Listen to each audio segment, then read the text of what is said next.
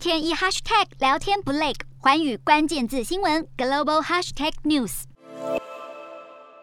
天色还一片昏暗，就来到月台。欧盟执委会主席范德赖恩要从波兰搭火车前往乌克兰首都基辅，展现欧洲对乌克兰的坚定支持。范德莱恩此行也会和乌克兰总统泽伦斯基会面。他在出发前几天语气坚定表示，欧盟会继续对俄罗斯祭出制裁。These sanctions will not be our last sanctions. 北约外长也再次召开会议，商讨乌克兰危机。欧洲盟友对受邀出席的乌克兰外交部长库列巴献上暖心拥抱。对于西方社会不断实施制裁来施压俄国停止战争，但库列巴直言，眼前乌克兰最需要的就是武器。My agenda is very simple. It has only three items on it. It's weapons, weapons, and weapons. 库列巴也说，他们不能再等下去。而俄军虽然持续轰炸乌克兰，但伤亡惨重，还有六名将领阵亡。俄国克里姆林宫发言人不认这是一大屈辱，但罕见坦承他们遭受重大损失。俄国总理也表示，空前制裁让俄国正面临三十年来最困难的局面，